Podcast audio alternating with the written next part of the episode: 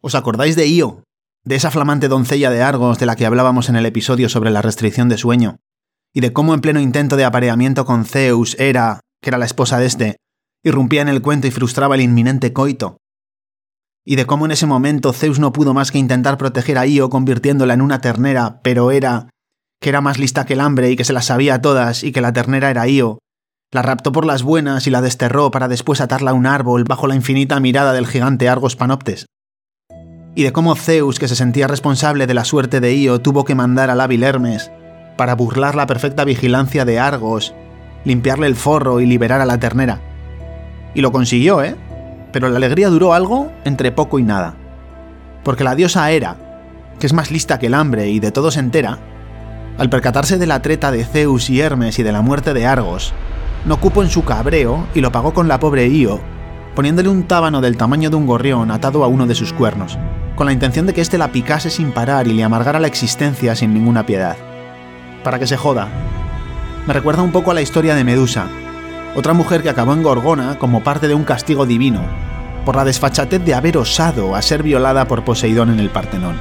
En fin, eh, me vais a perdonar la fuga de ideas, pero es que es muy llamativo como las trastadas amorosas del panorama mitológico siempre las pagan las mujeres, aunque sean del todo inocentes y no tengan ninguna culpa de lo que ha pasado.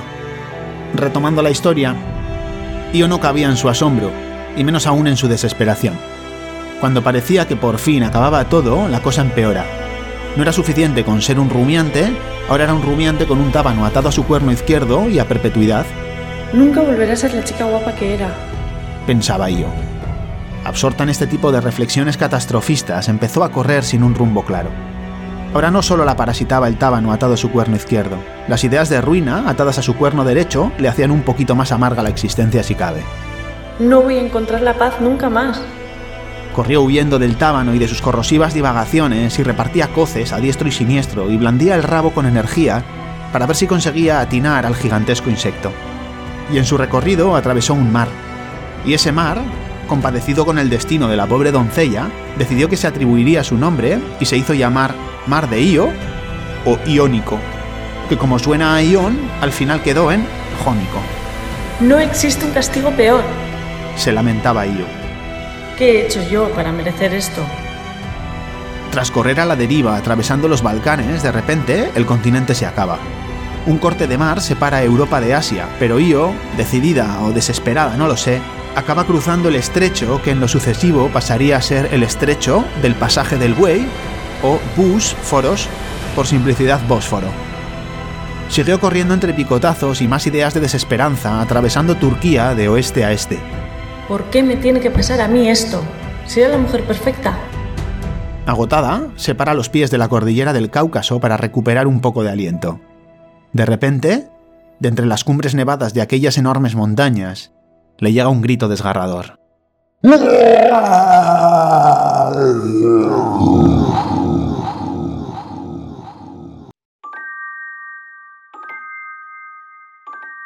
Me intriga muchísimo el insomnio.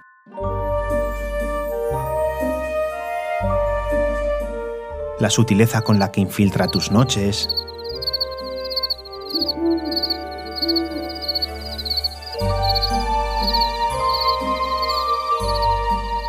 la violencia con la que arruina tus días.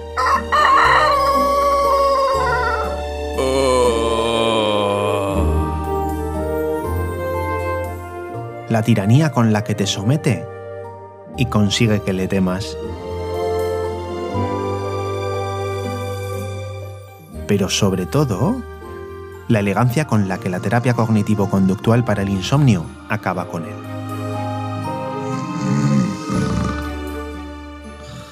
Quédate y te lo cuento.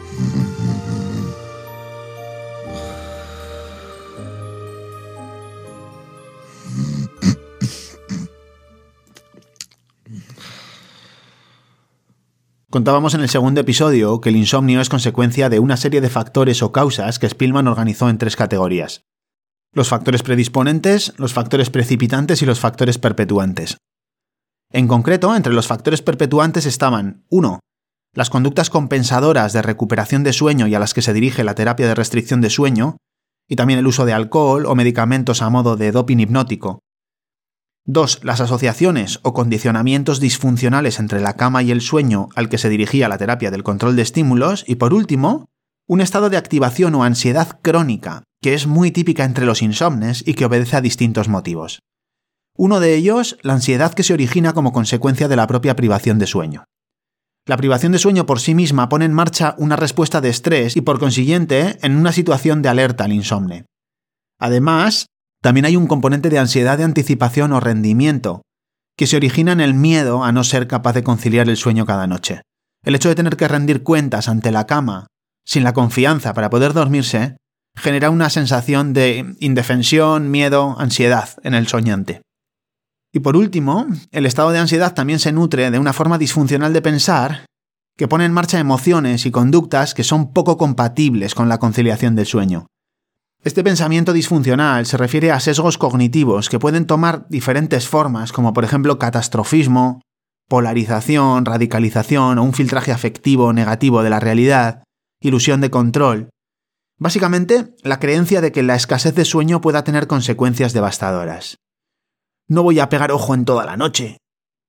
Mañana voy a estar hecho una mierda. Si no me estampo antes con el coche por el camino, la voy a liar en el trabajo y me van a echar a la calle. Me voy a tomar una infusión de pasiflora, melisa y tila y un vaso de leche con miel y voy a hacer 12 respiraciones abdominales en mi bañera de espuma a 37 grados con la música de Enya y así a lo mejor me quedo frito. No, no puedo, no voy a ser capaz de dormir nunca más. Mi sistema inmune implosionará y me devorarán los cánceres si no me mata antes un ictus o un infarto, o si no me he estampado antes en la carretera, o muerto de hambre debajo del puente por el despido. Aunque un poquito parodiado, esta es la forma típica de pensar de algunos insomnes.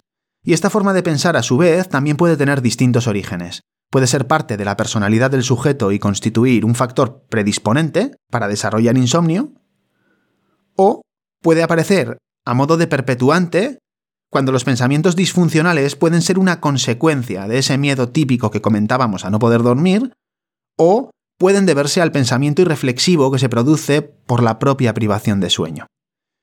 Y estos pensamientos darán lugar a emociones que por un lado ponen en marcha una respuesta fisiológica de activación que impide que el sueño aparezca en escena, y por otro lado nos hacen llevar a cabo conductas heurísticas o irreflexivas, que en última instancia son maladaptativas. Por ejemplo, la recuperación del sueño, la asociación incorrecta de estímulos, los esfuerzos por dormir, rituales, dopaje hipnótico, etc. Ya veis que aquí no solo se cierra un círculo vicioso, sino que además se conectan distintos círculos viciosos, de los que ya hemos hablado en otras ocasiones. La terapia cognitiva está orientada a mejorar o resolver estos errores del pensamiento que, como hemos dicho, pueden ser 1. consecuencia del propio insomnio y hacer la función de factores perpetuantes, o 2. parte del carácter de la persona y predisponer al sujeto al insomnio o incluso precipitar episodios de insomnio agudo ante cualquier eventualidad. Si un paciente tiene una personalidad muy rumiativa, perfeccionista o tendente a la preocupación sobre los aspectos relacionados con la salud, tendrá también facilidades para desvelarse y entrar en ese bucle de pensamiento que solo produce más activación, más dificultad para conciliar el sueño, con más y más pensamientos intrusivos en relación a la capacidad, o mejor dicho, a la incapacidad para dormir, y a sus consecuencias en la salud y en el rendimiento del día siguiente. La terapia cognitiva lo que pretende es enseñar al paciente, entre otras cosas, a reconocer estos sesgos cognitivos y a interpretarlos como una distorsión de la realidad, es decir, hacer una crítica de ellos. Se cree que ayudando al paciente a reconocer y cuestionar estos pensamientos disfuncionales y a sustituirlos por otros más asépticos o más acordes a la realidad, se puede reducir el estado de activación y favorecer la conciliación de sueño. Y cuando uno empieza a comprobar que es capaz de conciliar el sueño, también se reduce la ansiedad de rendimiento o anticipación y se favorece todavía más el sueño y se rompe por fin ese círculo vicioso de cognición, emoción y respuesta fisiológica que conforma el modelo explicativo del insomnio de la activación. Así podemos atacar a las tres P's de Spillman. Además, la reestructuración del pensamiento también busca que el paciente desarrolle conductas mejor planificadas y que rompan los otros círculos viciosos de la tercera P, la de perpetuante, evitar las conductas de compensación o recuperación de sueño y el tiempo despierto en cama que da lugar a los condicionamientos disfuncionales. Para estos perpetuantes ya tenemos la restricción del sueño y el control de estímulos, pero la terapia cognitiva es, sin duda, un elemento coadyuvante que termina de redondear el tratamiento. Es más, Daniel Eriksen, que es fundador de la Sleep Coach School y autor del libro Set It and Forget It, Prográmalo y olvídate, defiende una estrategia terapéutica basada en aprender a relativizar el problema, para disminuir la atención en el propio problema y secundariamente el estado de activación o de alerta que cree que es el problema fundamental de los insomnes. Cree que atacando a ese punto de la fisiopatología del insomnio se desmorona el sistema de intrincados mecanismos que nutren el problema en última instancia. De todas formas, aunque la terapia cognitiva le da nombre a la terapia cognitivo-conductual y es un tercer pilar muy lógico en este tratamiento, las grandes sociedades científicas no lo consideran uno de los pilares fundamentales. ¿Por qué? Pues porque quizás no sea tan potente como los otros dos, la restricción del sueño y el control de estímulos, y también porque parece que no hay datos de su eficacia en monoterapia. Como hemos dicho antes, es más un tratamiento coadyuvante en el insomnio que un pilar básico del tratamiento como tal. Vale, Sigor, muy bien, la chapa teórica te la compro, pero ¿cómo se hace esto de la terapia cognitiva para el insomnio? ¿En qué consiste exactamente? Vale, la terapia cognitiva se puede dividir en cuatro bloques. 1. Psicoeducación estructurada. 2. Reestructuración cognitiva. 3. Gestión de las preocupaciones. Y 4. Psicología inversa. O así he decidido dividirlo yo. La psicoeducación estructurada parte de la premisa de que una buena información es el primero de los requisitos para no malinterpretar la realidad. Por eso, la terapia cognitivo-conductual para el insomnio tiene también una labor educativa e informativa que tiene que resolver las siguientes cuestiones. El paciente tiene que saber qué es el sueño y cuál es su importancia. Tiene que saber que no hay un sueño normal o unas horas normales de sueño y que las necesidades son las de cada uno y que cambian con el sexo, con la edad y con las demandas cognitivas, físicas y emocionales del día a día y de las distintas etapas vitales. El paciente tiene que saber de dónde sale el insomnio, qué factores le pueden predisponer, de estos cuáles puede cambiar, por ejemplo los pensamientos disfuncionales, y cuáles no puede cambiar, como por ejemplo la genética. El paciente tiene que saber también que el insomnio agudo no es una enfermedad, sino un síntoma y una respuesta normal y adaptativa, que surge por la necesidad de priorizar la vigilia frente al sueño en situaciones vitales de estrés o necesidad. El paciente tiene que saber también cuáles son los factores que perpetúan el insomnio y qué hacer para evitarlos y no desarrollar un insomnio crónico cuando tiene un insomnio agudo. Básicamente aplicar el control de estímulos con restricción de sueño a demanda y relativizar el problema. Esta es la forma en la que se aborda la prevención de recaídas, porque cuando el insomnio se perpetúa hace falta una terapia cognitivo-conductual más completa o multicomponente. El paciente tiene que saber también cuál es la relación entre sus posibles patologías, los fármacos y el insomnio. Tiene que saber también cuáles son las medidas de higiene del sueño y qué relación tienen con el insomnio. Y sobre todo, qué relación es la que no tienen con el insomnio. De todas formas, las medidas de higiene del sueño tienen reservado un capítulo en el podcast y también una sesión en la terapia cognitivo-conductual para el insomnio. Por último, el paciente tiene que saber cómo funciona el tratamiento y que el tratamiento es muy efectivo si se implica y se compromete con él y tiene que hacer un acto de fe, sobre todo en las fases iniciales que son algo más duras y de menos optimismo. Eso en cuanto a la educación. Y una vez que el paciente ya sabe de qué va todo esto del insomnio y su tratamiento, ya nos podemos meter en harina. La reestructuración cognitiva se usa habitualmente en el tratamiento de la depresión y en los trastornos de ansiedad y de pánico.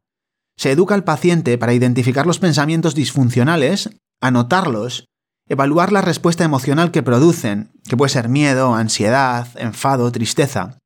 Y después se le enseña a poner a prueba esos pensamientos mediante la entrevista socrática, por ejemplo, o la sobreestimación de las probabilidades. Una vez identificados y cuestionados, deben sustituir esos pensamientos por otros más realistas y amigables con el sueño. Contrarrestar la sobreestimación de la probabilidad lo que pretende es mostrar al paciente, mediante cifras y probabilidades, que las consecuencias negativas con las que fantasea, ese despido del que hemos hablado antes, el accidente, la inutilidad, torpeza social, laboral, etc., no son tan probables como imagina. Primero se identifican los pensamientos catastróficos y negativos y las estimaciones que hace el paciente de probabilidad de sus fantasías. Es decir, hasta qué punto él percibe que es probable que suceda eso con lo que fantasea. Algo que en retrospectiva no se suele sobreestimar, pero que cuando estás en el momento, en caliente, el pensamiento es tan polarizado y tan radical que a veces la estimación de probabilidad es absoluta. Es como cuando discutes con alguien y le dices que siempre o nunca hace tal o cual cosa. En ese momento, realmente crees que ese siempre y ese nunca son ciertos. Pues con el insomnio y con la probabilidad de las fantasías de ruina pasa algo parecido. Después se calculan las noches de insomnio que puede llevar el paciente aproximadamente. Y por último, cuántas veces se ha producido el evento catastrófico. De estos dos últimos datos se puede estimar la probabilidad real de que suceda el evento catastrófico. Y se puede contrastar con la probabilidad percibida por el paciente. Así se le puede hacer un zasca con el resultado. Pero tiene que ser desde la amabilidad, sin violentarle ni hacerle sentir como un idiota. La confrontación tiene que ser didáctica, no punitiva. ¿Vale? Debe de ayudarle a ver el desequilibrio entre la realidad y su percepción, pero no insultarle. Después, mediante distintas técnicas, se le enseña a aplicar la detención o el bloqueo del pensamiento, que es una técnica cognitiva que se ha usado clásicamente en el tratamiento de los pensamientos intrusivos de las fobias, las hipocondrías, las obsesiones. De forma que una vez que se ha identificado el pensamiento intrusivo y se ha hecho consciente, lo que se hace es trabajar sobre una respuesta automática que interrumpa ese pensamiento. Típicamente se sustituye por alguna forma de meditación tipo mindfulness, cuenta atrás, imaginería o lo que sea. Al principio se hace de forma muy explícita, evocando ese pensamiento a propósito, planificando la respuesta, poniéndola en práctica y luego poco a poco se va repitiendo cada vez en situaciones más reales hasta que por fin se automatiza la respuesta del bloqueo del pensamiento y la puesta en marcha del recurso meditativo que lo sustituye. La psicología inversa y la intención paradójica son técnicas cognitivas muy potentes y que de hecho son una herramienta terapéutica en sí mismas están basadas en la reactancia o la reacción emocional que nos lleva a contradecir una norma o algo que nos reste libertad. Cuando no te sientes libre para hacer algo, cuando no estás autorizado a hacer algo, entonces se produce un deseo automático por hacerlo.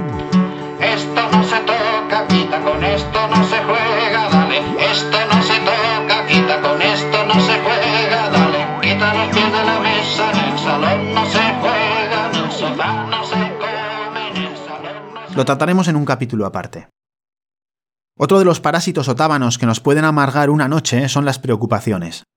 Estas tienden a aparecer en los momentos de calma, cuando el día acaba, por ejemplo, justo antes de meternos en la cama, y si hay oscuridad, silencio y soledad, el tema de las preocupaciones adquiere dimensiones ya superlativas. Estos son los típicos problemillas latentes que tenemos pendientes de resolver y que nos pueden tener dándole vueltas al problema toda la noche.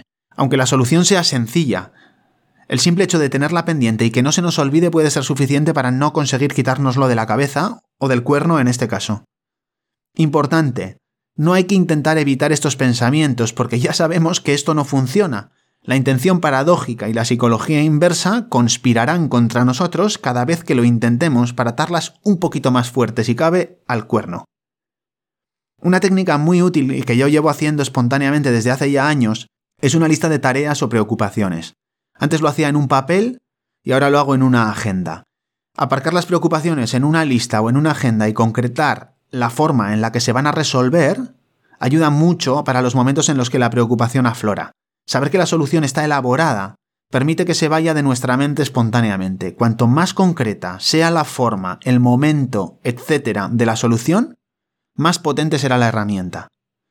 Lo ideal es hacerlo tiempo antes de acostarse, incluso en momentos prefijados del día, o sea, fijarse una hora concreta del día para gestionar las preocupaciones. Pero a veces las preocupaciones afloran cuando afloran y si afloran por la noche es mejor levantarse y anotar la preocupación con su solución que quedarse en la cama intentando inútilmente eliminarla de la conciencia.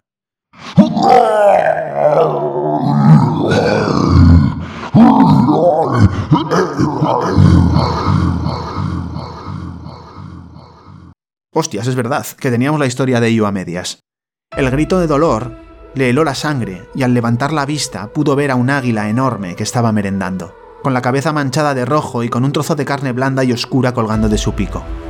El águila se llamaba Etón, y el grito era de la criatura o ser al que ahora le faltaba ese trocito de carne. Y Etón no era un águila cualquiera, era hija nada más y nada menos que del mismísimo Tifón, y por lo tanto nieta también de Gea y Tártaro. Así que cuidadito con los mordiscos del águila.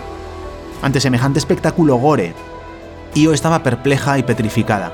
Por momentos, el tábano que la acribillaba y se recreaba ahora con su oreja se hacía más pequeño. Lo que estaba presenciando hacía palidecer a la peor de sus ideas de ruina. Al final, el águila levantó el vuelo y se marchó. En ese momento, Io pegó un grito. ¿Estás bien? ¿Estás bien?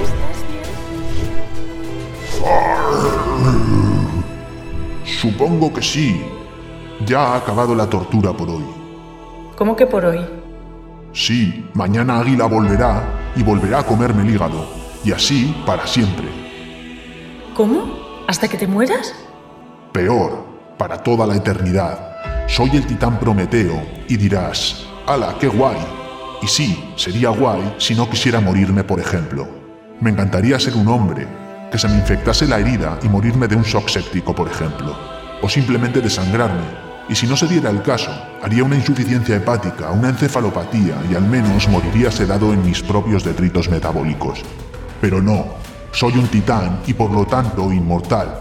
Y eso significa que estoy condenado a que un pájaro me coma el hígado todos los putos días de la infinita eternidad. Un castigo del amigo Zeus, que no le parece bien que le entregue el fuego al ser humano. ¿Acaso me meto yo con su promiscuidad? Así que eres Prometeo. Había oído tu historia y admitamos que te pasaste bastante de listo, que se le intentaste meter doblada con la treta de los huesos del buey envueltos en manteca. Eso implica quedarte con la parte rica y noble del animal y de paso dejar al dios de los dioses con un auténtico idiota. ¿Qué esperabas? ¿Acaso me tenía que quedar con la parte chunga del animal? No, solo digo que entiendo que se mosqueara. Dejaste en ridículo al mismísimo Zeus delante de sus amigotes olímpicos. Y puede incluso que le viniera bien una pequeña píldora de humildad, pero admitamos que sabías que podía actuar de esa manera. Pues puede, pero lo cierto es que ahora estoy aquí atado con estas cadenas tan monas cortesía del simpático Hefesto, para prepararle la merienda todas las tardes al puto aguilucho. Y si fuera con té y pastas, ni tan mal, pero es que el animal prefiere abrirme un agujero en el hipocondrio y deleitarse con foie de titán todos los días. No, no, es evidente que se ha pasado con el castigo. Y ya veo que te conoces los vaivenes de la farándula olímpica y mitológica. ¿Qué me dices de la treta de Pandora a mi hermano? Un regalito hecho con toda la intención de putear a la humanidad y ya de paso a un menda. Io agachó la cabeza, impotente por no poder ayudar al pobre Prometeo, y quizás un poco avergonzada por saber que era obra de su amante. Por lo menos se le había olvidado el tábano que ahora se recreaba con unos cuantos aguijonazos en su párpado. ¡Ay! Dijo Io, pero no le dio más importancia. Pensó, Es lo que hay. y continuó con su camino entre aguijonazos y algún que otro juramento, pero sin poder quitarse de la cabeza lo putas que las tenía que estar pasando Prometeo en su agujero en la montaña de la cordillera del Cáucaso. Pensó, Está claro que mi problema es grande, pero merma ante el marrón que le ha caído a Prometeo. Supongo que todo es relativo. y así, Io llegó a Egipto y encontró por fin la paz. Por otro lado, Zeus escaqueó de Hera por un momento para convertir a la ternera en Io de nuevo con una caricia, o eso dicen. Pero fijaos si era intensa la caricia de Zeus, que nueve meses después nació Épafo. Imaginaos a Hera. Si en su día se mosqueó con el intento de coito, lo mal que le sentaría la potente caricia de Zeus a Io. De lo que sigue, ya os haréis una idea. Seguir puteando a Io. Esta vez Hera raptaría a su hijo, pero esta vez también Io sabía las trampas de la mente y de cómo esta coalición con la realidad pueden engañar a uno. Esta vez no dejó que su mente la engañara y con determinación buscó y encontró a su hijo en Siria. Lo cogió y seguido le sacó la lengua y el dedo central a Hera al tiempo que decía, Si tienes un problema con el pichabrava de tu esposo, dale el coñazo a él, pero a mí me dejas en paz. Si tienes un problema de insomnio y sientes que necesitas ayuda para solucionarlo, visita mi página web sigormadaria.com, despliega el menú y clica Tratamiento del insomnio. Ahí podrás conocernos a Ollane y a mí en un vídeo explicativo sobre la terapia cognitivo-conductual para el insomnio y conocer los detalles de nuestro programa. Y si te ha gustado el contenido o conoces a alguien que le pueda ayudar o interesar, no dudes en premiarlo y compartirlo. Saludos y nos vemos en el próximo episodio.